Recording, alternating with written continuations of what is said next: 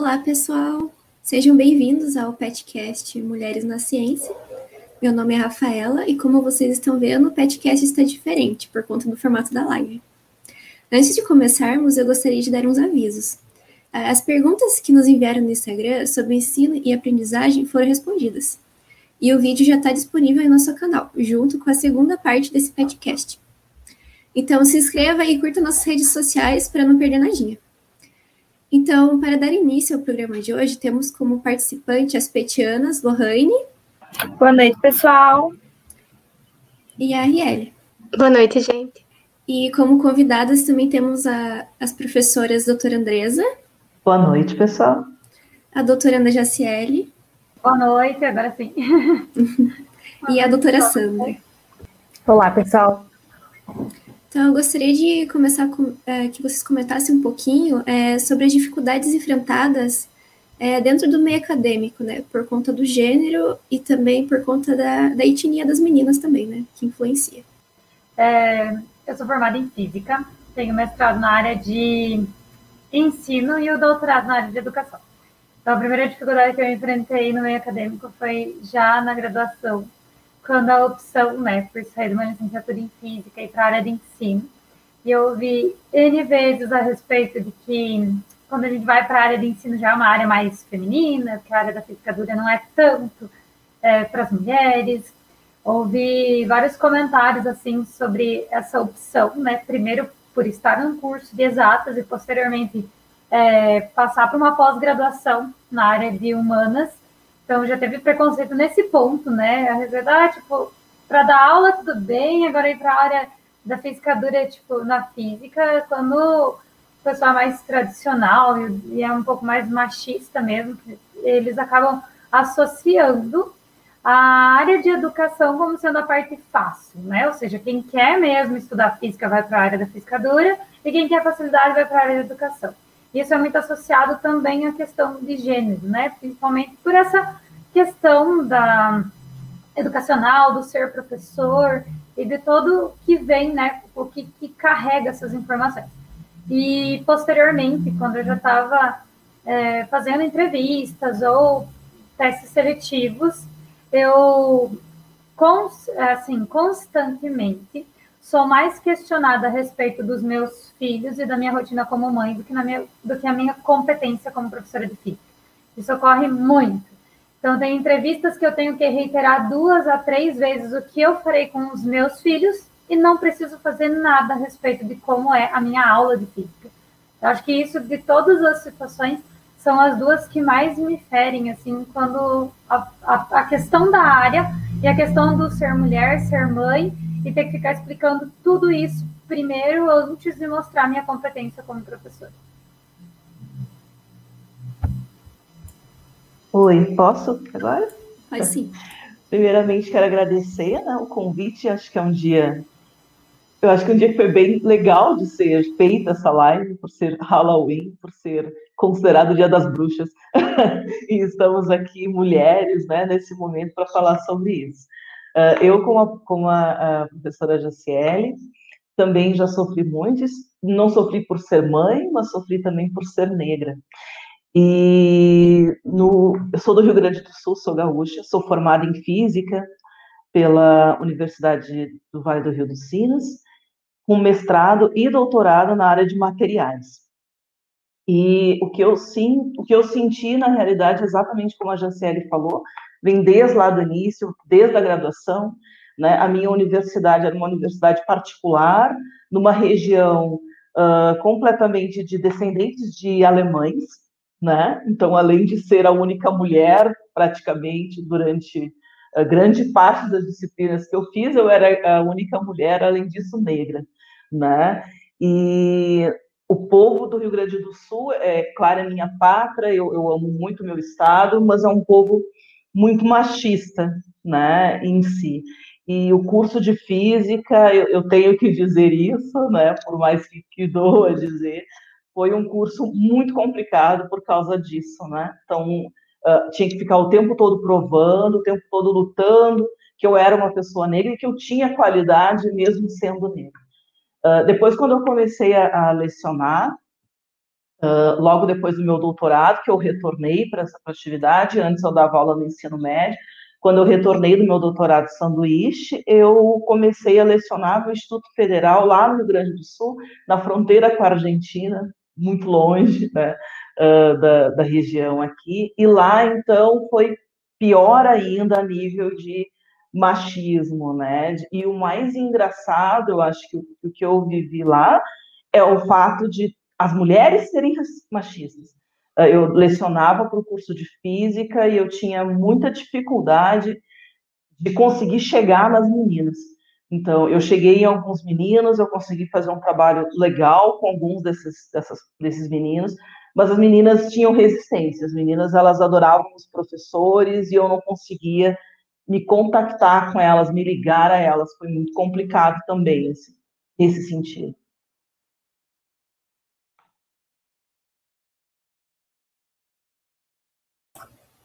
É, bom, eu sou então a Sandra, eu sou da área de ciência da computação, né? Eu leciono no curso de ciência da computação é, na Unicentro. É, eu me formei na graduação em 96, esse foi meu último ano. Aí, em 98, eu vim aqui para a Unicentro, aqui em Guarapava. Então, eu era bastante jovem, né? Bastante inexperiente.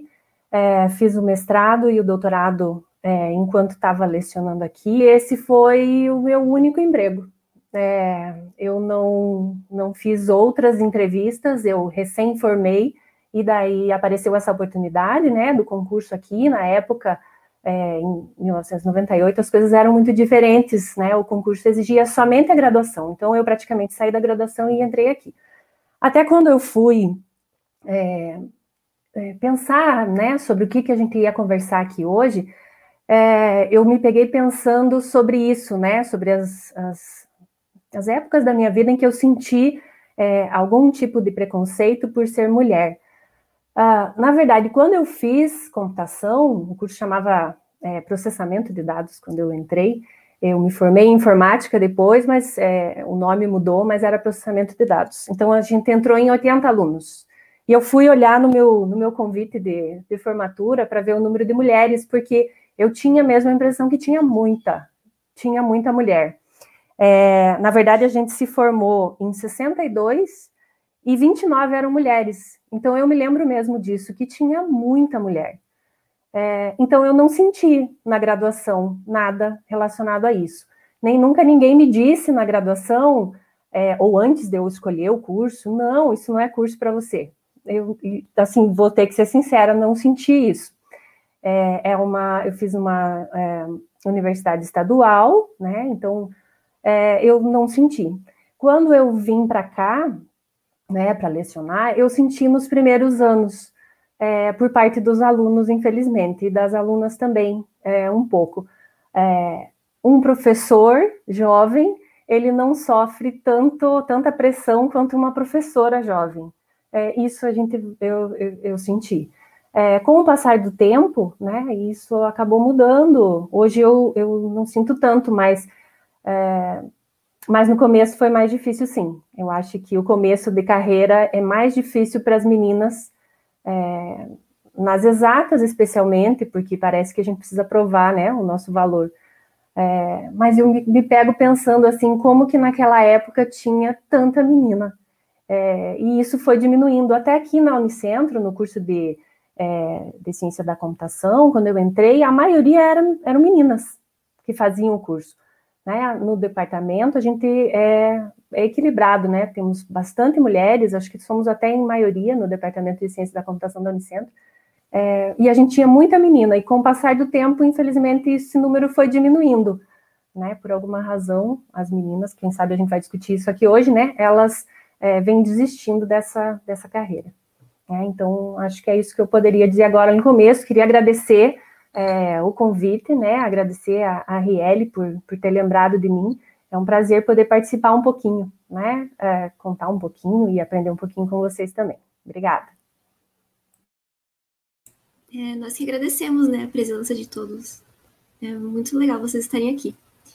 É, eu também gostaria que vocês falassem um pouquinho também sobre o mansplaining, né? Algum homem já explicou tentou explicar algo que vocês já sabem, que obviamente vocês sabem? já aconteceu com vocês em algum momento da, da sua carreira? Na minha já, mais na parte da vida pessoal do que na carreira em si. É, porque acredito que na carreira, depois que a gente já está né, inserido, por exemplo, entre os colegas, eu não sofri tanto. Mas na vida pessoal foi terrível, assim, principalmente pela área da física. Teve uma discussão, foi uma discussão pessoal em casa que eu quero trazer, porque foi a que mais marcou, assim. É, a minha casa tem uma tubulação dupla para encanamento de água quente e água fria. E aí eu contratei uma pessoa para instalar um pressurizador e um aquecedor em casa. Quando o profissional veio, né, para fazer a instalação, ele quis fazer a instalação do pressurizador somente numa das saídas de água, sendo que uma delas vinha da rua, com uma pressão muito, uma vazão muito maior, e a outra da caixa d'água da casa. E aí, quando ele entrou, chegou para instalar o pressurizador, ele instalou só na saída de água da caixa e tal. Eu falei, como é que você vai regular esse equipamento? Ele, não, é só instalar aqui e funciona. Eu falei, não. Não, que a água quente sempre ganha não. e eu comecei a, a, a, né, a dar contra, literalmente, o que ele estava me apresentando. Que eu falei para ele que para equilibrar o equipamento e para dar mistura no duplo comando que eu tenho no meu chuveiro ou nos monocomandos que eu tenho nas torneiras em casa, ele tinha que igualar as pressões e tal, e expliquei toda a situação. Enfim, né?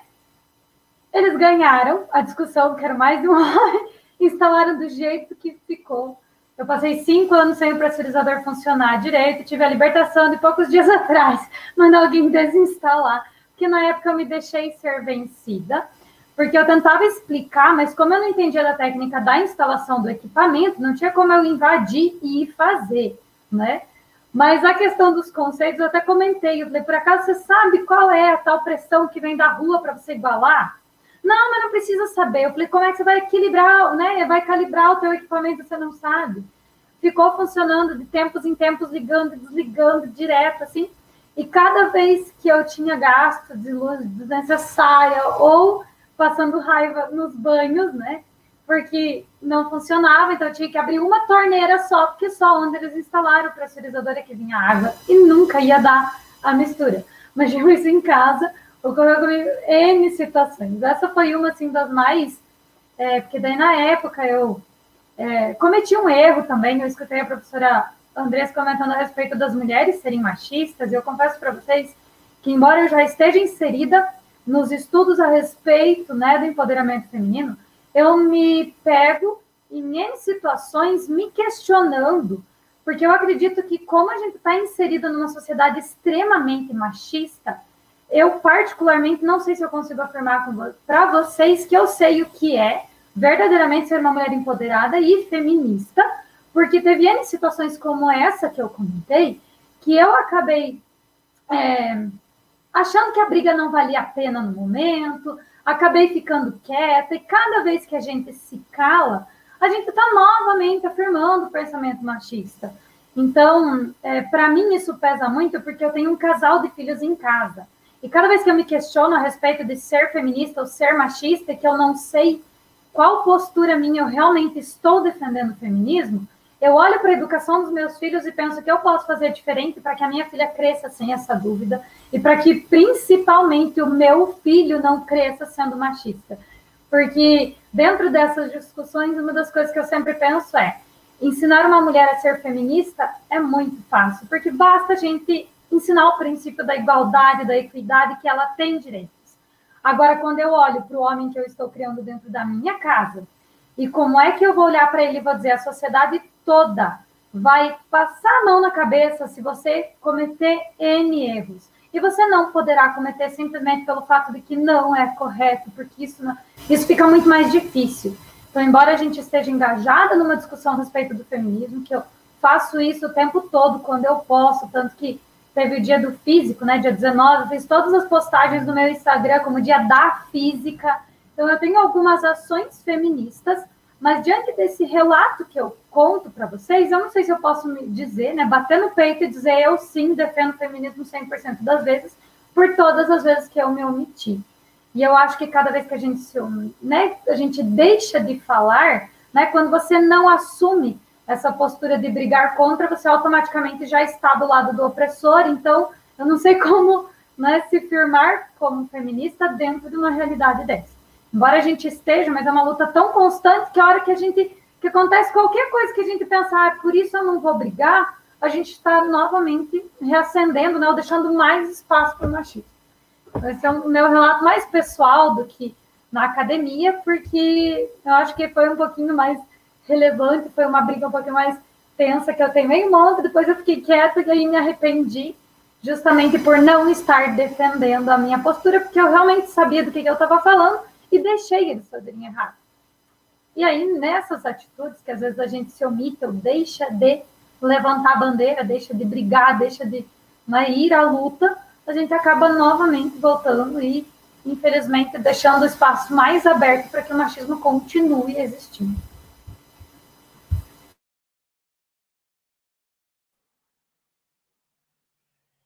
Eu acho que a questão, para ajudar um pouco a Jaciele não se sentir tão mal, né? Eu acho que é questão de maturidade também. Tem coisas que a gente passa e que a gente precisa amadurecer para entender aquilo que aconteceu e aquilo que a gente passou.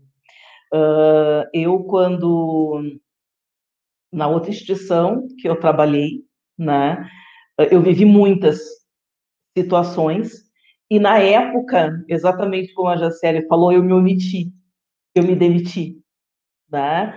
Eu não lutei, eu peguei e fui embora, né? Claro que hoje eu tenho que dar graças a Deus, porque eu vim para na Unicentro graças a isso, né? Eu acabei sendo processo seletivo e vim para cá. Acho que as coisas têm que ser na vida da gente.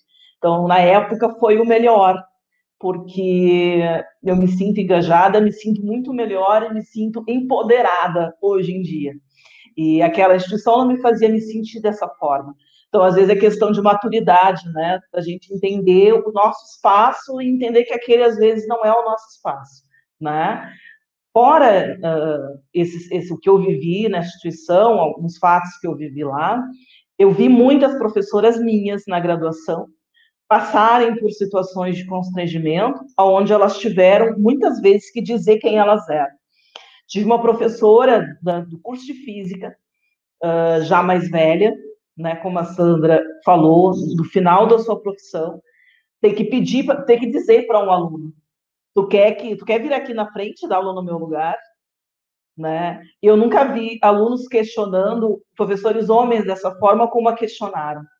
Eu tive uma outra professora de uma disciplina de ciências do ambiente, ela era engenheira, que ela chegou ao ponto, numa sala de aula, de ter que colocar o nome dela no quadro, com o título de doutora. Ela, ela teve que dizer: Eu sou professora, doutora, fulana, engenheira, fulana de tal.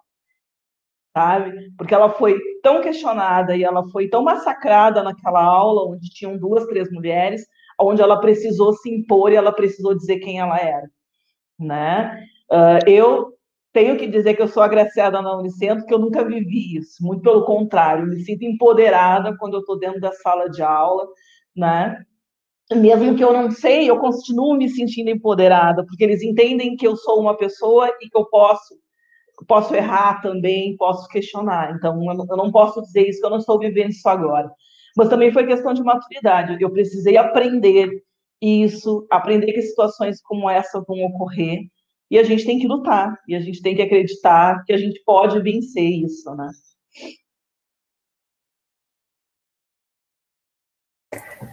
É, eu acho que o nosso papel, é, ele é muito mais nesse sentido, né? É, a gente também se reeducar. É, infelizmente, essa postura que, que a gente vê em alguns, né, em alguns homens de de mansplaining, existem algumas mulheres também, né? Infelizmente. Não, deixa, deixa que ele, ele sabe melhor. Não, não, não precisa fazer, ele, ele, ele deixa ele fazer. É, então, a gente também tem que se policiar, né? É, para não fazer isso, né? Com as meninas também, né? Com aquelas que estão é, começando a carreira acadêmica, né? Eu, eu leciono para o primeiro ano, é, e, e eu acho assim isso extremamente importante, para os meninos também, de incentivá-los e tudo mais, mas as meninas elas ficam sufocadas porque elas são num número muito menor. né? Agora, por exemplo, no nosso curso, a gente tem duas ou três meninas na primeira série, né? Então elas ficam sufocadas ali. É, então a gente precisa, não, deixa que ela faz, ah, deixa que ela vai, ela vai achar o, o caminho dela. É, eu, eu não, não vivi isso também na, é, profissionalmente, é, pelo menos não que eu tenha percebido, né? É, é, não vivi, mas, mas com certeza fora, na vida pessoal, né, família e amigos, muitas vezes a gente, é, as pessoas esquecem quem a gente é, né, é, que a gente, né, produz, nós somos professoras, nós estamos no, é, a gente não sai de casa e volta do mesmo jeito que, que saiu, né, a gente foi lá, a gente ganhou experiência e às vezes você é tratada como tudo bem, né? Ah, tá, tá, né? Você, você não fez mais do que a tua obrigação, o que é que você está fazendo lá? Então, algumas vezes a gente, a gente para de discutir, eu, eu, eu concordo, a gente para a discussão por preguiça, é, mas isso não é bom, eu acho que isso não é bom. A gente para para não ter que se estressar mais mas quando a gente faz isso, é, eles é que vencem, né? Não é uma briga, é uma briga só com esses que não querem nos enxergar, né? Não é uma briga entre os sexos, né? Entre homens e mulheres, a gente não quer mostrar que a gente é mais, né? É, não é isso, mas é, é, é tem que ser uma briga com esses que ainda resistem, né? Em, em, em entender, né? Esse valor. É, não é fácil, não, minha gente, não é fácil. A vida não é fácil para as mulheres. Sim, não é fácil. Isso me lembrou uma coisa que aconteceu comigo também, que eu peguei um Uber, né? Ele tava perguntando, né? Ah, o que, você faz? Você é estudante, você trabalha? Eu falei assim, ah, eu faço física, né? Ele falou, ah, educação física? Eu falei assim, não, é física mesmo, né? Física. Aí ele falou assim, tá, mas é que você não tem cara que faz física. Quais são as três leis de, de Newton? Ele perguntou para mim. Aí eu fiquei, porque eu olhei para ele e falei, eu falei, você, sério que você tá me perguntando isso? Ele falou assim: sim, eu não acredito que você faz física. Daí eu falei assim, por... eu perguntei, né, mas por quê? Tem que ter cara, né, para estudar alguma coisa? Aí ele começou a falar, ah, porque tem pouca mulher, e você é bonita, e uns papinhos assim, né? Aí eu até fiquei com medo, né? Fiquei, nossa. E eu acabei não respondendo. São os famosos estereótipos, né? Com medo. Que tem na área de ciências. A mulher é muito estereotipada. Sim. E a gente tem algumas perguntas também é, que fizeram ali na, nos comentários da live. Se puderem colocar aqui para a gente dar uma olhada.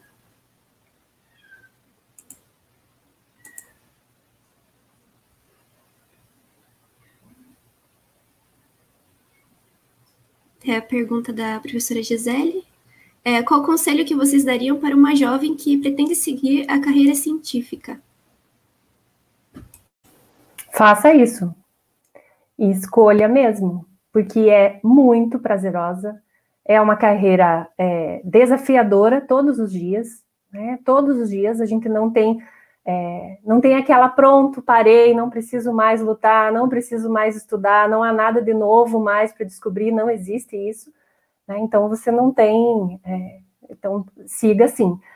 Mas é, se informe primeiro, né? Olhe os cursos, se informe sobre isso. Então, a gente está levantando a, a, a, bandeira das meninas, das mulheres nas exatas, né? Não é que nós não queremos que as meninas façam outra coisa a não ser vir para a carreira de exatas, não é isso. É só elas têm que saber que, é, se elas quiserem, elas têm perfil, é, está disponível essa opção, né? Então, que elas, que elas aprendam, que elas leiam sobre isso, é, é maravilhoso, principalmente a carreira é, acadêmica, né, o, professora e tal, eu, eu adoro, eu acho que é, é uma carreira muito gratificante. Esse é o meu conselho. Ah, legal. Eu gostaria de complementar um pouquinho a fala da professora, comentando de uma das pesquisas que a professora Márcia Barbosa apresenta, que ela tem alguma, ela é da Instituto Federal do Rio Grande do Sul, se não me engano, do IEF, não, da FURGS, perdão. Da URGS. E ela comenta. Como? Da URGS. Ah, da URGS, isso, obrigada.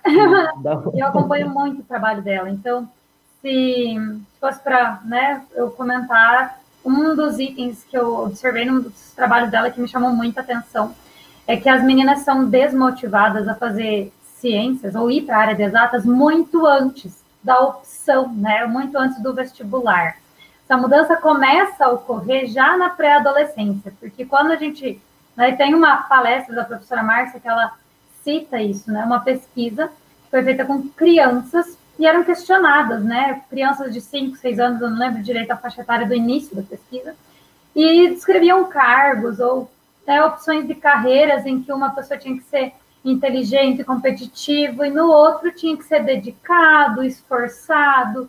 E quando as crianças têm lá 4, 5 anos, as meninas defendem que o trabalho para quem é inteligente e competitivo é delas. E os meninos defendem que são deles. Quando passa lá próximo da adolescência, da pré-adolescência, a situação já começa a se inverter e até as meninas começam a dizer que as áreas que precisam ter competitividade e inteligência são áreas masculinas. Então, se fosse dar um conselho, eu ia dizer sim, venha, porque nós estamos precisando cada vez mais de representatividade feminina e de modelos de cientistas femininas para as quais a gente possa se inspirar e inspirar também as próximas gerações. Porque, como você até a chamada da live já foi essa, a gente sempre vê exemplos e representatividade masculina. Então, quanto mais a gente tiver a cara da ciência, né, tiver também essa representatividade, melhor vai ser construído. Que existem pesquisas já que até comprovam que até questão de produtividade e de empenho melhoram quanto mais diversificada é uma área. Então, a gente, se as mulheres não vierem, nós já estaremos perdendo.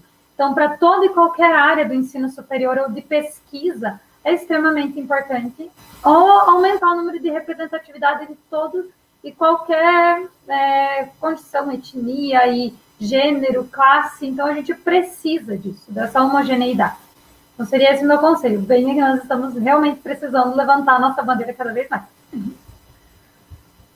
Eu uh, faço minhas palavras das, das colegas, né?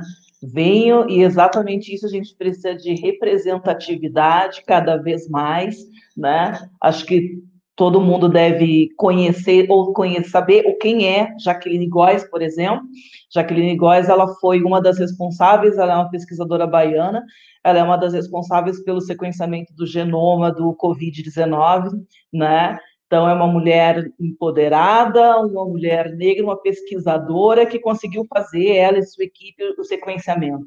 Uh, Márcia Barbosa, nem posso falar, sou, sou fã de carteirinha lá da minha universidade, né?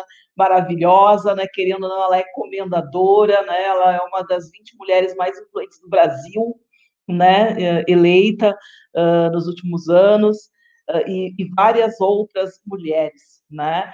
Uh, eu, eu falo da luta, da representatividade, eu acho que com voz para falar mesmo sobre representatividade, uh, porque a mulher negra, durante muito tempo, ela não se viu representada na sociedade.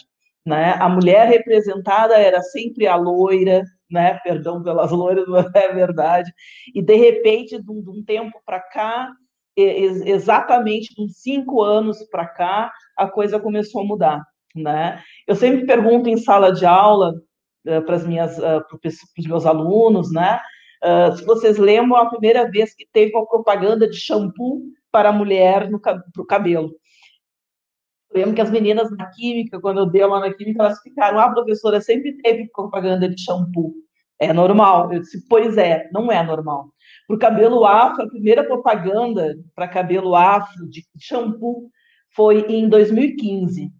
Foi, e eu me lembro exatamente quando deu a propaganda, que eu chorei.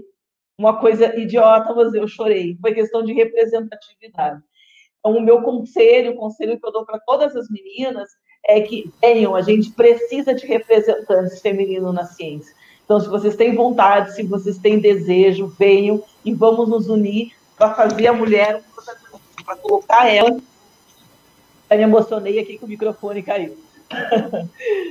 Venham que a gente precisa de mulheres nessa luta, né? Quanto mais mulheres tiver, mais a gente vai conseguir chamar as próximas, né? Das próximas gerações. Exatamente. Professora Andressa, gostaria de né, complementar ainda mais a fase que eu me preparei para essa nossa fala, para essa nossa fala de hoje com alguns artigos, com algumas pesquisas. E tem um trabalho que é a respeito dos estudantes de física que eu quis trazer para cá, que eu achei muito bacana, que é as impressões de estudantes universitários sobre a presença de mulheres na ciência. É do Ricardo Roberto Flávio Teixeira e da Paula Zarella da Costa. Então, nesse trabalho, eles pedem para os alunos de física citarem exemplos de homens e de mulheres na ciência, inclusive de pesquisadores do Brasil, né, e pesquisadoras. Então, quando a gente fala a respeito de representatividade e dessa, dessa luta mesmo que a professora muito bem representou e que com certeza levanta muito essa bandeira, é que cada situação em que a gente se coloca né, como situação de vulnerabilidade ou que tem uma série de peso social a respeito de, disso, né, as situações podem ir se somando. Então, para a mulher dentro da ciência é um peso, para a mulher negra dentro da ciência é um peso muito maior, porque tem toda essa questão, eu acho que precisa sim ser levantada.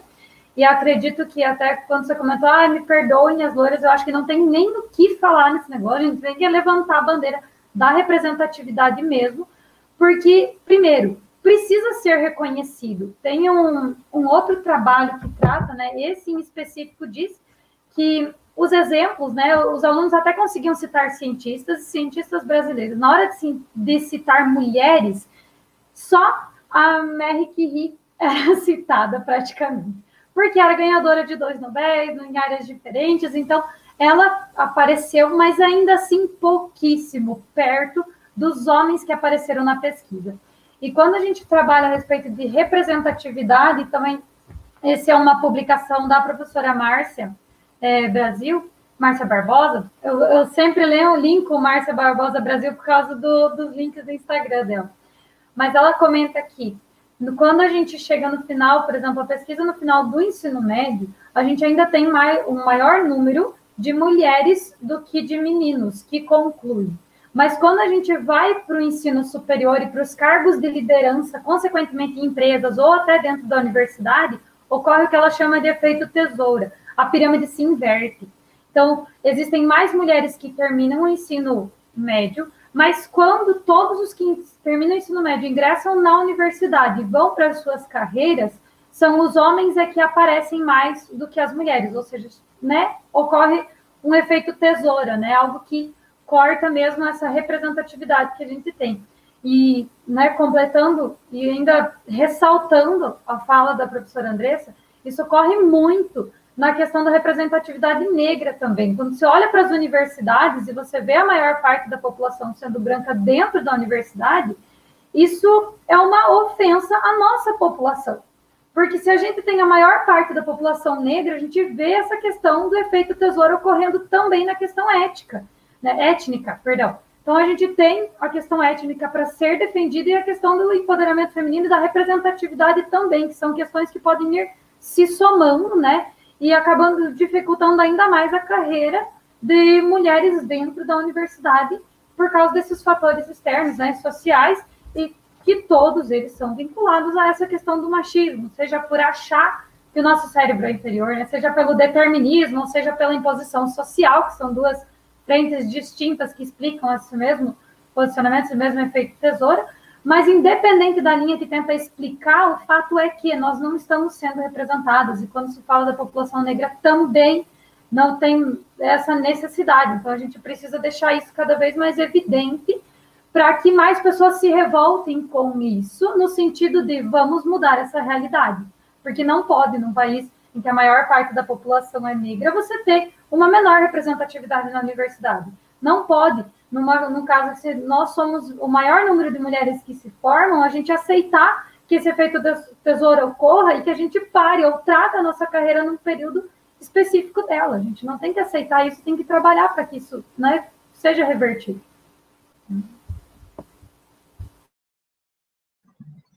Posso mostrar queria... para vocês, gente, um pequeno gráfico? Pode. Oi. Oi. É um pequeno gráfico que eu fiz aqui do curso, dos alunos do curso de, de física, para a gente ter uma noção de quantos se formaram nos últimos 10 anos entre homens e mulheres. Deixa eu ver se eu consigo mostrar aqui.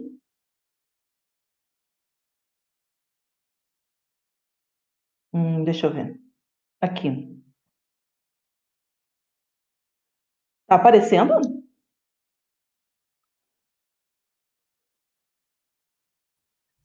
Sim, Sim professora, está aparecendo. Tá. Uh, esse é um gráfico, gente, dos formandos uh, dos últimos 10 anos no curso de Física aqui da Unicentro. Então vejam, eu botei as cores, gente, tá? É porque eu gosto de azul e meu marido gosta de lilás.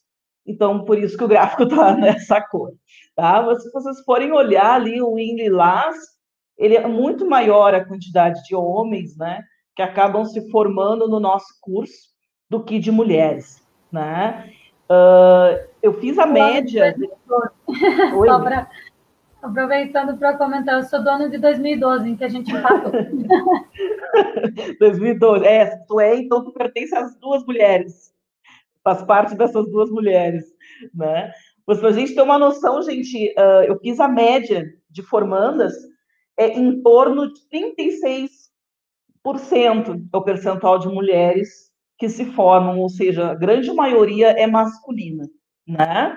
Semelhante, eu, a gente também, eu estou fazendo um projeto uh, sobre o protagonismo feminino, então a gente tem os dados também de química do, dos últimos seis anos, tá? E este é o comparativo, então, do sexo masculino e feminino no curso de química. Uh, no curso de bacharel, que é esse caso, né, a gente vê que é quase uh, muito próximo os formandos, no entanto, a química ela vai a 40%, ela é pouca coisa maior do que da física. Tá? A média geral é em torno de 40% de mulheres presentes. E o mais engraçado, que é o que recai uh, na, na, fala da Jaciele anterior, é no curso de licenciatura em Química, onde 70% do curso é formado por mulheres. Né? Aí recai naquele caso uh, que a Jaciele tinha comentado, de que as mulheres acabam indo para a área de ensino com muito mais facilidades do que o homem. Né? Achei que era interessante nesse momento eu, eu mostrar esses, esses dados aí para vocês. Vou tirar o. Vou interromper é, o compartilhamento. Pesquisas também que ressaltam que a própria, na própria graduação mesmo, até o maior número de pesquisas publicadas e de pessoas que acompanham alunos de orientação, a gente consegue ver essa diferença também. Que as mulheres, quando já ingressam no, na educação superior como professoras, né, que elas estão atuando, elas assumem um maior número de orientados do que os homens. E daí você tem a questão de produtividade acadêmica, né, de você produzir artigos, produzir ciência, né, fazer ciência, e orientar os acadêmicos, e a gente percebe exatamente essa mesma situação com os dados, quando é porque o número pela Academia Brasileira de Ciências, se eu não me engano, ele compara esses dados né, entre homens e mulheres de publicação e de orientação. E as mulheres acabam né, orientando muito mais, ou seja, estando novamente né, mais para essa área do ensino, mais voltando para isso, e os homens ficando com a parte da pesquisa. Professoras, vocês querem falar um pouquinho do projeto de pesquisa de vocês, da, das mulheres na ciência, e também já, já falar como motivar essas meninas a entrarem né, nessa área por meio da divulgação científica. Eu vou abrir, então, essa parte, como eu sou a, a menos experiente das professoras, é com o currículo um pouquinho mais curto, vou começar esse item. É, eu estou trabalhando no meu doutorado com a interdisciplinaridade no ensino superior. É, o meu projeto de doutorado iniciou, né, o ímpeto, a vontade de fazer isso quando eu dei aula para o curso de agronomia na Unicentro no ano de 2014. Eu terminei a graduação e em, e em seguida já entrei né, para o 2013, 2014, fui professora do departamento de física. E aí, nesse período, indo para o curso de agronomia, eu percebi que o pessoal, às vezes, né, tinha dificuldade de entender a física, porque não sabia onde ela se aplicava dentro da realidade dele. E eu trouxe isso para a minha pesquisa do doutorado. Então, fora isso, né, em questão de produtividade, do que eu faço, é, em questão profissional, eu oriento é, eu faço consultoria acadêmica para o pessoal que fica de, que tem dificuldade nos TCCs, artigos e pós e no mestrado e que precisam desse auxílio. Então, a discussão interdisciplinar, né, eu já orientei trabalho em todas as áreas do conhecimento, todos os leques, eu já teve pelo menos algum TCC ou algum artigo que eu ajudei na metodologia, ou que eu ensinei algum item, E eu trago isso para a minha pesquisa do doutorado, porque eu tenho muita vontade que isso seja feito dentro, né, de é, quebrar as barreiras mesmo da física e para os outros cursos de graduação, mas com um diálogo, né, com esses cursos. Porque volta, né, na questão do tradicionalismo, às vezes os professores de física vão para os outros cursos, né, com aquela mente de dar aula exatamente igual. A gente faz aquele estereótipo clássico do curso de física. Então, quando a gente diz, ah, é que ou quando escuta, né, como a Rafaela mesmo comentou, ah, você não tem cara de quem faz física. Qual é a cara de quem faz física, né? Qual é esse estereótipo que a gente está levando? E a gente leva isso também na questão metodológica na parte de ensino. Então, eu trabalho com interdisciplinaridade e também com os estudos de caso, como metodologia de ensino, porque a gente tem os estudos de caso muito é, pesquisados né, e muito explorados como parte de pesquisa mas eles são material rico para metodologia de ensino e não são muito explorados. Então, dentro da minha pesquisa de doutorado, é isso que eu desenvolvo. Né? Vou fazendo a minha qualificação nos próximos meses, né? Então, o desenvolver né, da minha pesquisa ainda estou no começo, perto dos professores que têm já muito mais experiência, né? Já comecei para vocês agora poderem relatar a experiência de vocês e mais tranquilo, porque eu ainda estou engatinhando nesse processo, né? Ainda não me estabeleci como pesquisadora, né? É, eu estou engatinhando ainda também, viu? Eu acho que eu não sei se tem uma hora que, que a gente pode dizer assim, nossa, acabou agora, já agora já, já posso parar. É, eu, então, eu, eu, trabalho com a área de, de computação, né? Eu trabalho com pesquisa. Na área de pesquisa, eu mexo com inteligência artificial, que é a minha, minha área do coração. Trabalho com a, a linha que a gente chama de computação natural, que é a computação, os algoritmos, o jeito de você resolver os problemas, baseado no jeito que a natureza resolve os problemas, né? Então, uh, um dia alguém olhou como que os, os pássaros faziam para resolver o problema de de, de um ponto até o outro, né, num monte de pássaros, então, ah, vai um na frente, não sei o quê. Alguém olhou aquilo e falou, vamos criar um algoritmo que resolva os problemas baseado nessa experiência dos pássaros. E por aí tem como os sapos funcionam, como é, a teoria da evolução, né, da, das espécies, do Darwin, temos um monte de algoritmos, então essa é a minha área, que, a área de pesquisa. É, eu tenho alguns projetos é, de desenvolvimento também com os alunos, é, gosto de investir na, nos alunos que estão entrando também, né, nos alunos do primeiro ano. Meu olho sempre brilha quando eu vejo as meninas e já, já falo para elas, né, que a Riele foi, foi minha aluna, uma ótima aluna, ela sabe disso, né? Falou: olha, meninas, se vocês quiserem fazer iniciação científica, é, pode, pode começar comigo. É, aí pode ser qualquer área, né? Porque a pessoa está entrando, então a, a, área de inteligência computacional exige uma base e tal falou, mas a gente pode investir né, em você e tal, e eu acho que o, o primeiro ano é, é, um ótimo momento para fazer isso com as meninas. É, é, eu acho que como é que a gente pode motivar as meninas a entrarem no curso, né, é diferente de como motivar para elas ficarem no curso. Isso também é um problema. Às vezes a gente. Vitória, temos duas meninas no curso de ciência da computação esse ano. Não, acho que temos três. Né? Até a Riele, quando eu vi ela na sala, eu pensei que ela era uma aluna da computação, infelizmente, não é da computação. Ela tem muito perfil, é, muito perfil, mas não é da computação. Quem sabe, né, Riele, você se anima depois no futuro, uma segunda graduação aí. Quem é, sabe? Então. É, então, às vezes é uma vitória ver a menina sentada ali, mas às vezes o primeiro ano é muito difícil para elas, principalmente no curso da computação, por exemplo, em que a maioria esmagadora são de meninos, né? Agora, né, com o passar do tempo, acabou ficando assim. Quando eu vim para cá, não era assim. É, eu vim em 98 para a Unicentro, a gente tinha turmas com mais meninas do que meninos. Não sei o que foi acontecendo aí no meio do caminho, né? Que isso, isso ficou diferente.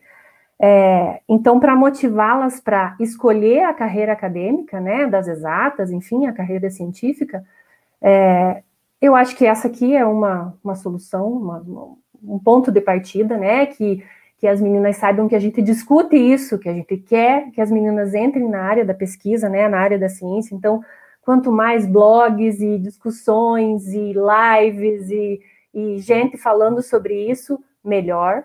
É, que as mulheres falem isso, ótimo, que a gente seja, né, que a gente tenha pessoas para se inspirar, ótimo, que a gente tenha meninos também que, que entrem nessa luta, né, que, que, que nos ajudem também né, a, a, mostrar para as meninas que é uma opção, né, que elas podem entrar. É, projetos, né, eu acho que o CNPq vem, vem investindo nisso, ainda está começando, né, nas mulheres na ciência, tem várias, várias universidades que já têm os grupos de incentivo para as meninas, né, tem um grupo, acho que na Federal do Paraná, muito joia, que é Meninas Digitais, é, que eu acho bem bacana, então, assim, quanto mais, ah, mas vai ter meia dúzia, então, mas vamos começar com meia dúzia, então, né, se a gente não fizer alguma coisa porque não pode fazer tudo, a gente não vai fazer nada, então, vamos começar de pouquinho, mas vamos começar. Então, eu acho que a gente precisa ir nas escolas, né, falar para as meninas que, que a gente está preocupado com isso, que tem lugar para elas. É, então, essas iniciativas, assim, são louváveis. Manter as meninas também não é fácil, né, por isso que eu acho que a gente pode ajudá-las colocando ela em, elas em projetos, né, porque elas se sentem, é, às vezes, pressionadas ali, né, o que eu percebo é quando as meninas passam para o segundo ano, então, se no primeiro ano elas são tímidas, quietinhas ali, elas ficam com medo de, de se, né, de se impor ou de se mostrar, gente, depois que a menina passa para o segundo ano, a coisa muda. Ela vira o destaque, né? Ela, eu, eu vejo isso muito no nosso curso. Uh, e daí elas não desistem, elas vão até o final. E elas normalmente são destaque, sim. Então, é sim um perfil das meninas, a, a área das exatas, né? Eu, eu, falo pela computação, que acompanho bem, é, é muito perfil, sim. Então, fica firme, passa para o segundo ano, que aí você vai, você vai ver o teu, teu potencial. A gente precisa investir nelas, principalmente no começo, né? É, às vezes a autoconfiança falta um pouquinho. Na computação, a gente tem muitos modelos de mulheres, muitos. No, na história da computação, a, a, primeira programadora, a primeira pessoa a programar, né, a fazer um, um passo a passo para resolver um problema foi uma mulher, a Ada, né, a Ada Byron, é, é, Condessa de Lovelace, né, eu prefiro chamar ela de Ada Byron, que era o nome dela, é, que é o nome dela, né, enfim. É, e tem outras mulheres, muitas mulheres na matemática, né, na física, na computação, né, que depois daí na computação, né, que a computação veio, veio derivada disso tudo.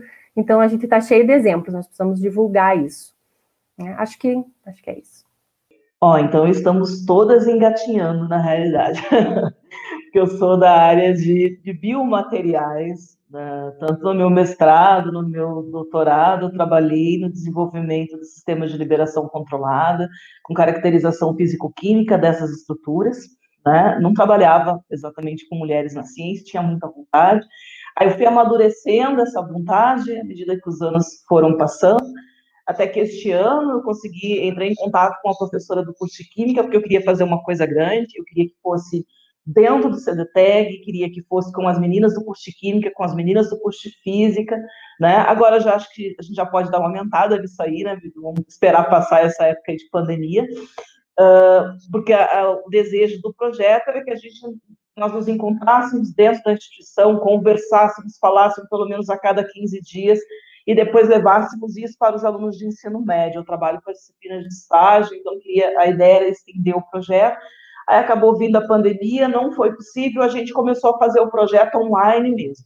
Então, estamos numa fase, nosso projeto se chama Protagonismo das Mulheres nas Grandes Descobertas Científicas ao longo dos séculos. Ah, é um estudo das discentes do curso de Física e de Química. A gente, por enquanto, até devido à pandemia, a gente está somente com uma aluna da Física e uma aluna da Química participando, e eu e a outra professora, a professora Elisa, do curso de Elisa Castro, lá do curso de Química, e o que a gente está, a gente está na fase inicial do nosso projeto, né? Por isso que eu digo que a gente está bem engatinhando mesmo. Uh, a gente está coletando dados na forma de um questionário para entender o que, que o povo, o que, que, o que, que os adolescentes de hoje sabem sobre as mulheres. Uh, a gente pretende fazer região, toda a região sul, mas até o momento a gente tem dados do Rio Grande do Sul e dados do Paraná nesse nosso questionário. E eu acho que esse é, talvez seja o momento da gente dizer que é o mais engraçado, assim, curioso que a Jaciele realmente uh, afirma o que a Jaciele falou nesse questionário. Até o momento, 110 alunos responderam esse questionário.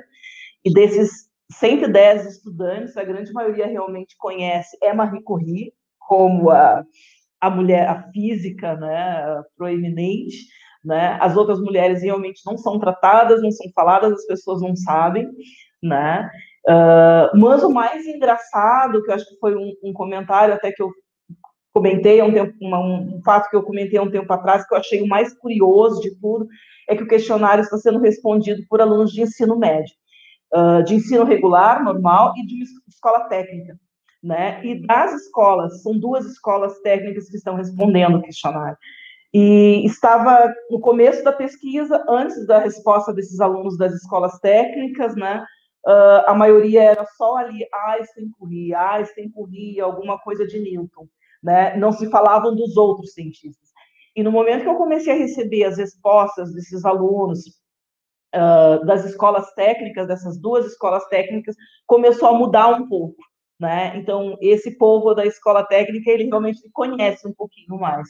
Então, ali eles já comentam, né? Alguns falaram de Jacqueline Johnson, né? Alguns falaram da Ada, ou seja, já teve um aumento maior no, no conhecimento, né? Então, agora a gente tem que chegar onde? A gente tem que chegar nesse outro público, né? A gente tem que chegar nesses alunos de ensino médio, de ensino médio regular. E eu concordo com o que vocês falaram. Esse momento de estarmos aqui falando, divulgando, já é um, um, um grande aporte né, para esse, esse trabalho, para esse desenvolvimento. Então, parabéns ao trabalho das colegas, né? E, e, vamos aí, vamos continuar engatinhando, né? Porque a gente vai chegar cada vez mais de motivar nossas meninas, né? Tem, tem um item aqui de um, um dos artigos que eu separei para a gente comentar, que eu acho que faz um fechamento bem bacana para o que a gente quer representar, né? E o que a gente quer trazer. Que é uma citação que, inclusive, fala a respeito dessa questão do porquê as mulheres, né? Porque esse incentivo, e a gente sabe que uma das linhas de, de explicação é aquela velha crença em que o cérebro masculino é mais voltado para áreas exatas e o cérebro feminino para né, relações humanas e para toda a área de ensino. Mas tem uma, um, um, trecho no artigo que eu achei genial, né, e que explica o porquê que a gente está querendo tanta representatividade. Porque se outra hora a gente pensava ciência através do reducionismo, né, e do método científico em que os homens tinham essa dominação, a ciência atual não é mais reducionista, ela é interdisciplinar, multifacetada e complexa. Então, é a nossa vez, né? Se você parte do princípio da distinção cerebral e quer levar isso né, em consideração como explicação, então nós estamos pautados e literalmente é a nossa vez. E tem uma citação que diz: no passado, a abordagem reducionista foi generosamente compensadora acabando por estabelecer os fundamentos da física, da química e da biologia moderna. O século XXI, diferente dos anteriores, está caracterizado pela sinergia. Assim sendo, a sociedade em rede permite o estabelecimento concreto de uma inteligência coletiva. Então, né, se esse for o argumento, essa é a era da ciência feminista, né? A era em que se as conexões cerebrais forem utilizadas para explicar né, essa predominância masculina, é hora da gente fazer o efeito tesoura, mas em relação à representatividade feminina, em comparado com toda essa representatividade masculina que a gente teve até então. Achei interessante trazer esse trecho, porque enquanto a professora Andressa estava falando, eu estava lembrando desse pedacinho do, do artigo é muito, é muito bom ter mulheres, ver que a ciência é muito bem representada com, com, com vocês e outras que nós temos contato. Dentro do nosso curso mesmo, a física é um, um departamento pequeno, mas nós temos três mulheres tipo, incríveis que representam muito bem esse curso. É, e falando é, disso, né, é, devido à quantidade é, de mulheres. Só um pouquinho, gente, que tá travando. Vocês estão me escutando bem? Sim. Que para mim tá. Eu tô bem travada. Ah, a gente tá, a gente tá escutando, sim. Pode continuar. Tá, tá saindo bem. Então, Isso. Tá. então, nós sabemos que, principalmente, é, dentro dos nossos cursos de exatas, a quantidade de mulheres é bem menor que em relação aos homens. e na pós-graduação isso tende a diminuir muito mais. É, vocês podem comentar o que, o que pode acontecer uh, nesse, nessa passagem de, de, da graduação para pós-graduação? O que, que, vocês acham que falta incentivo? O que, que acontece? É, para responder essa pergunta, eu faço minhas as palavras da professora Márcia Barbosa. Se perguntassem para mim especificamente, eu ia responder marido e filhos, que é um dos fatores que pode ocorrer. É, agora, para responder essa pergunta, eu lembrei de um fato que ocorreu no doutorado, de um dos professores de uma disciplina. Eu não tinha lembrado isso lá no início e a sua pergunta me fez lembrar. Que ele exigiu que as meninas que estavam grávidas e fazendo as disciplinas não participassem do grupo com o restante, porque nós iríamos, e nós, porque eu estava inserido dentro desse contexto, nós iríamos atrapalhar o andamento da disciplina por conta da, do, da licença maternidade. Por sorte, eu consegui, é, com o mestrado que eu tinha no Unicentro, juntar créditos e eu é, aproveitei né, os créditos e não precisei fazer essa matéria, né? Eu eliminei ela do doutorado. E eu iria fazê-la de novo porque eu tinha interesse na disciplina. Depois desse fato, como a gente estava em três, no meu doutorado, pode ser, né, por ser na área da educação, mas a gente era a maior parte mulheres. Então, da física, acho que tinha cinco e três delas estavam grávidas. E a gente não podia, como o doutorado interdisciplinar, a gente estava junto com o pessoal da matemática, biologia e tal, porque a educação para as ciências e a matemática. E a gente foi gentilmente convidadas aos professores para não fazer parte do outro grupo ou para se juntar entre nós, as mães, para a gente não atrapalhar o desenvolvimento da disciplina.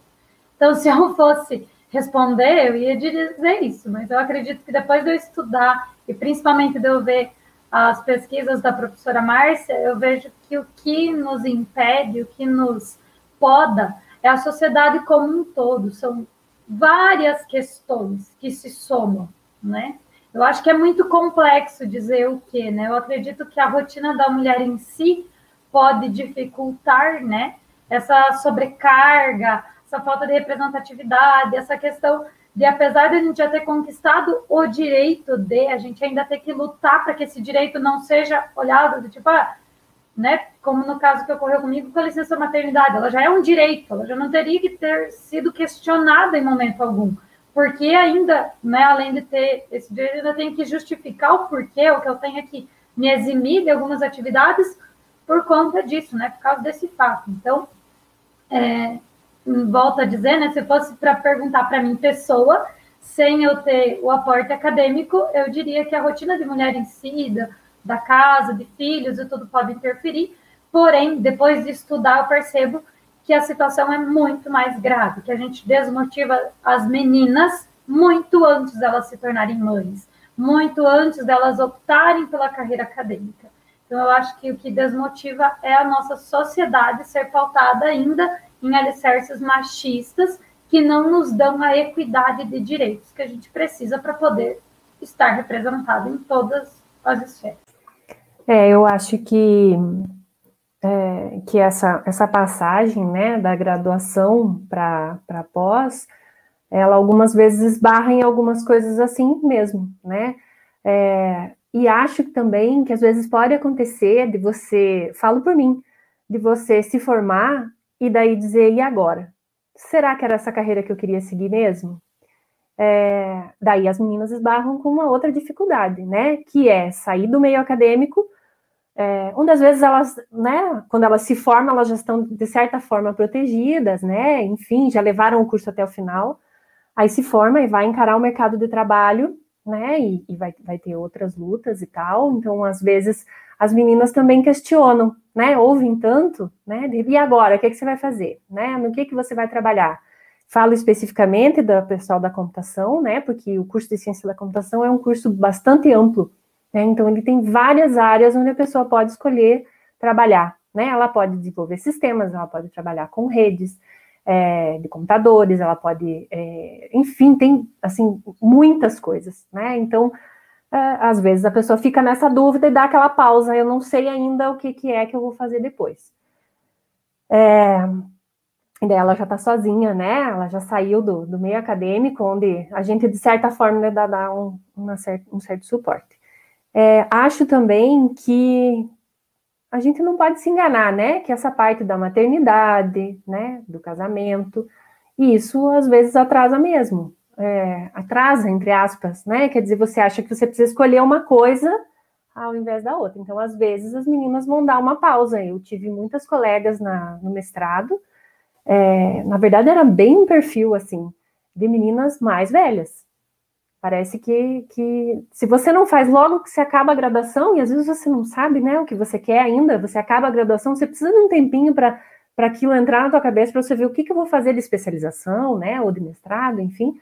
É, então, às vezes, você precisa daquele tempinho, e, e daí talvez venham algumas outras coisas e você escolhe fazer isso mais tarde. Né? Então, é, acho que isso pode acontecer sim. Acho que, e, e se você for querer ser mãe, é, acho bem complicado de ser uma super mulher e dizer eu vou encarar o mestrado é, e o filho. eu fiz isso, eu fiz o mestrado enquanto estava com o meu filho de meu primeiro filho com um ano é, e foi assim saúde mental complicadíssima, né? Vocês sabem que não é fácil, gente. Se é só a gente já é complicado, né? Com todas essas outras coisas que a gente precisa também equilibrar. É, às vezes, eu faria diferente. É, faria diferente se eu fosse fazer de novo. Eu, eu faria diferente. Uma, pode, outra, dizer, uma outra pergunta. É, te interrompendo, mas a vida do seu marido parou como a sua vida ou é, isso é um problema seríssimo, porque fica na nossa barriga, né, gente? É, o bebê fica conosco e depois que ele nasce, a gente ainda vai suprir ele, nós também, fisicamente, né?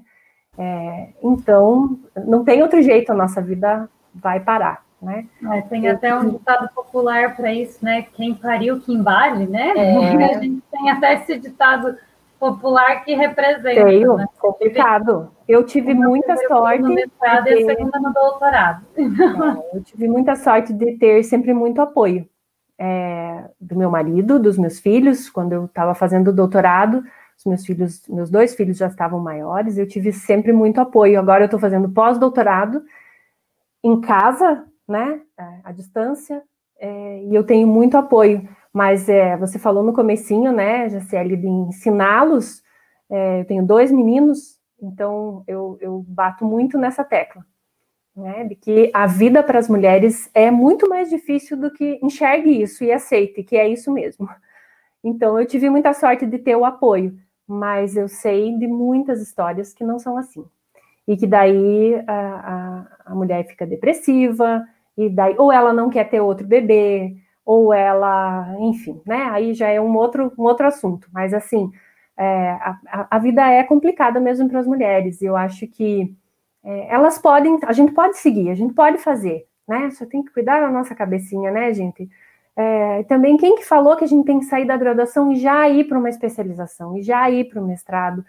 É, isso é o que os meninos fazem, né? É, é uma, uma cobrança para eles, né? É, eu não sei, eu acho que eu faria muito diferente, sabe? Se fosse fazer isso, isso agora, se fosse fazer isso hoje. Eu acho que a gente precisa de um tempinho, tanto entre a graduação e o mestrado, como eu fiz a carreira acadêmica, né? Digo assim, é, e, e, depois do mestrado para o doutorado. Eu acho que existe um tempo necessário para a gente absorver isso, ver se é isso que a gente quer, porque quando a gente faz o que a gente ama, quando a gente está numa área que a gente ama, a gente dá conta.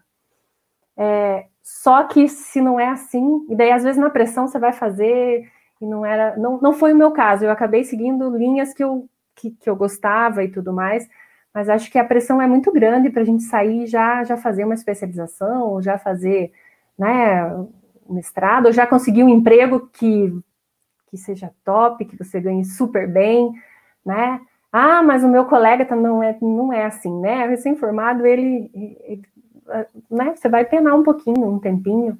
Né? A gente precisa falar essa verdade também para as meninas, né? Porque senão a, a, gente não pode viver o, o conto de fadas, né? Eu acho que a minha realidade é um pouco diferente das, das colegas, né? Mas acho que é principalmente pela localização, né? Uh, aqui, Guarapuava é uma cidade, Paraná, na realidade, todo como estado, é, uma, é um estado com muitas universidades estaduais, né? Não é só federal. Rio Grande do Sul não é bem assim, né? Eu moro eu morava, né? Sou do Rio Grande do Sul, morava uns 40 minutos de Porto Alegre. Uh, até a URGS dava praticamente duas horas, né? Eu tinha que pegar, sair da minha casa, então uh, ir até uh, centro de Porto Alegre, depois mais uma, uma hora esse pedaço, esse trecho da viagem, mais uma hora até o campus, né? Para fazer um, uma graduação. Então, esse foi um dos motivos de eu ter escolhido uma universidade particular para fazer, porque eu não tinha nem dinheiro, né, e nem tempo. Na época, não existiam os, os campos universitários para dormir, as residências eram muito difíceis de conseguir.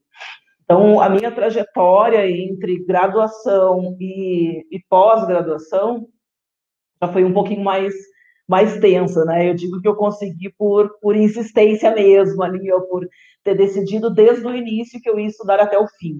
Eu digo isso porque não é o sonho da grande maioria das, das, das, dos estudantes, de modo geral, tanto homem como mulher, fazer graduação por causa desse deslocamento, por causa dessa dificuldade. Né? Então, quando eu terminei a faculdade, eu decidi que eu queria fazer mestrado, mas ao mesmo tempo eu tinha 40 horas no estado, tinha 20 turmas, né, eh, na cidade onde eu morava. Então, eu fui na loucura, eu fazia as duas coisas até que eu consegui bolsa, Aí, quando eu consegui a bolsa, eu me demiti, e nisso eu perdi horrores de dinheiro, na realidade, né? E fazia, eu continuei fazendo o trajeto. E, então, o obstáculo para mim, além de tudo, além, foi a distância, né? Mas eu tenho certeza que eu só consegui, eu acho que teve pessoas que acreditaram em mim mais do que eu mesmo. Um, a escola onde eu trabalhava na época era uma escola estadual, onde eu tive apoio da direção toda para fazer isso. Eu consegui reduzir horas, coisa que ninguém reduz, mas eu reduzi para fazer disciplinas do mestrado, né? recebi o apoio deles. Eu sei que grande parte das pessoas não recebe, então já acabam desistindo aí, porque precisam trabalhar, né? Depois, quando eu ganhei bolsa, o meu salário era 500, a bolsa era 500 reais a menos do que eu recebia. E eu disse pro marido, né? Ai, Moisés, assim, ó, é, é 500 reais a menos. Não, tu vai pegar a bolsa, tu vai pegar a bolsa, tu tem que pegar a bolsa. E eu peguei a bolsa e a gente ficou devendo contas para eu poder fazer mestrado, né? Então, a gente não tem filhos, mas a gente, eu tive ele, que eu posso dizer assim aqui, desde o momento que eu entrei no mestrado até o momento uh, que eu estou aqui agora, é tudo graças a ele, porque ele teve que anular a vida dele. Ele teve que anular para que eu pudesse fazer essas coisas. Né? Ele teve que ir comigo, ele foi comigo para o meu doutorado de sanduíche, depois nós voltamos, a gente foi para a fronteira, voltamos, a gente veio para cá, ele veio junto. Então, ele trancou faculdade por causa disso, né? E eu sei que, que grande parte das mulheres não tem isso. Eu tive colegas, por exemplo, que passaram em concurso e o marido disse: ah, ela passou, ah, passei no concurso, a mulher falou minha amiga falou: ah, tá, então o nosso casamento acabou, porque eu não vou morar na cidade onde fez o concurso. Aconteceu. Aconteceu. Então, muitas mulheres não têm esse apoio. Muitas mulheres, além da, né, da labuta do trabalho, da casa, dos filhos, ainda tem que enfrentar uma situação machista, querendo ou não, de um homem que não quer ser inferior, né? Uh, não quer ser inferior na realidade àquela mulher trabalhadora, né? E meu marido ouviu muitas coisas por causa disso ao longo dos anos, né? A gente está junto há 18 anos. Então, há mais de 18, na realidade, 18 casados, né? Mas ele já ouviu muitas coisas do tipo, ah, tu é casado com uma doutora, mas como assim? A mulher não pode ganhar mais do que tu? Né? Isso é recorrente, e não é todo homem tem essa, não, né?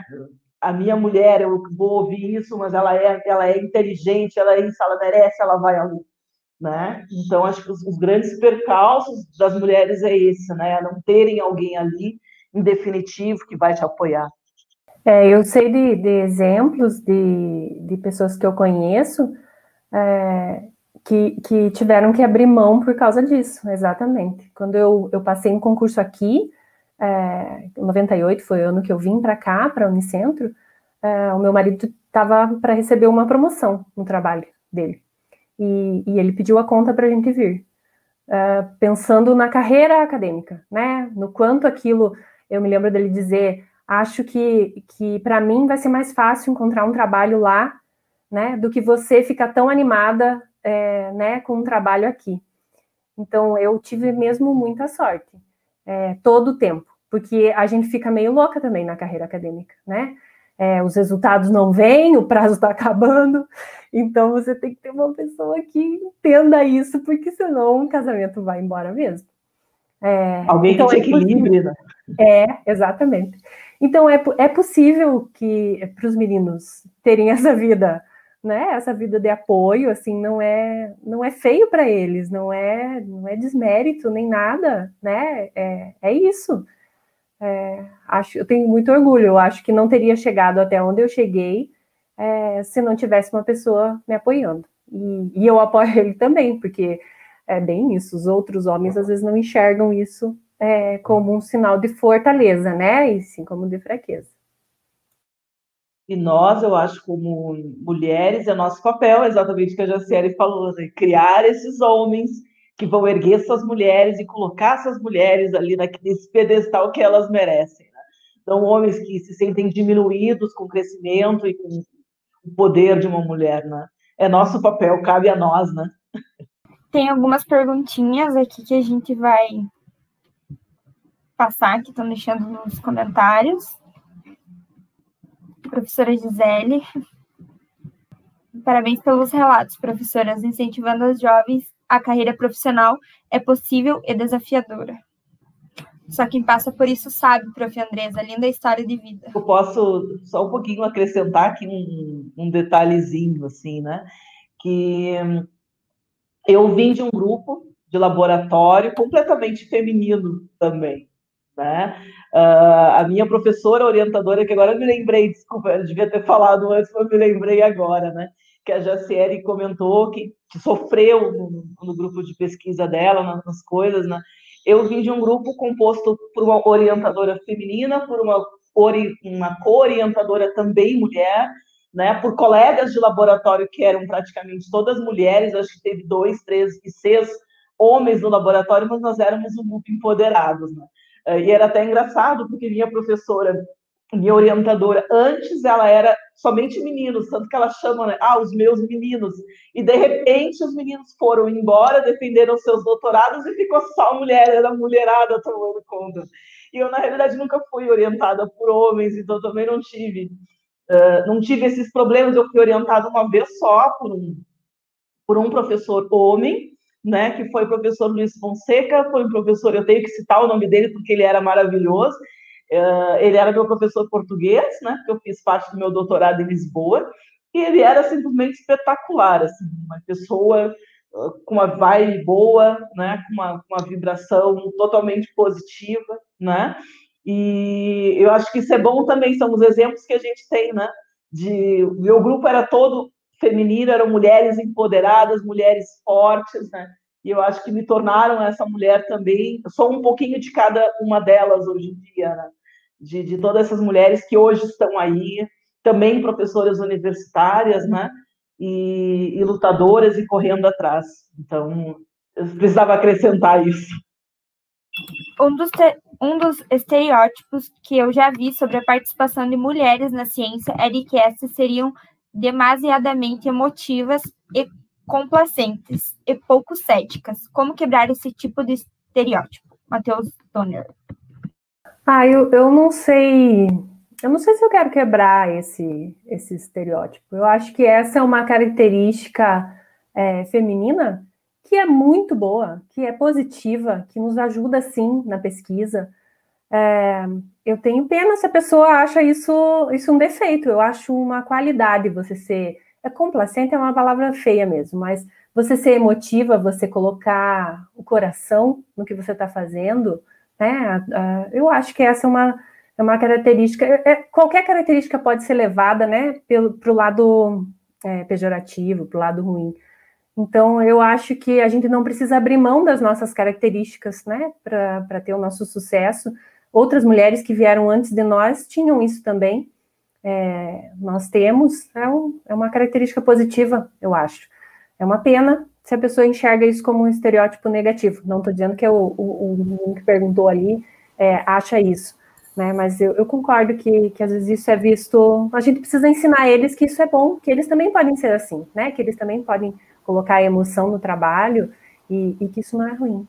Exatamente. Inclusive, o outro lado da moeda, né, se, que eu comentei com vocês, a diferença cerebral, que é uma das, das frentes teóricas que explicam, né? A outra é justamente o, a influência do meio.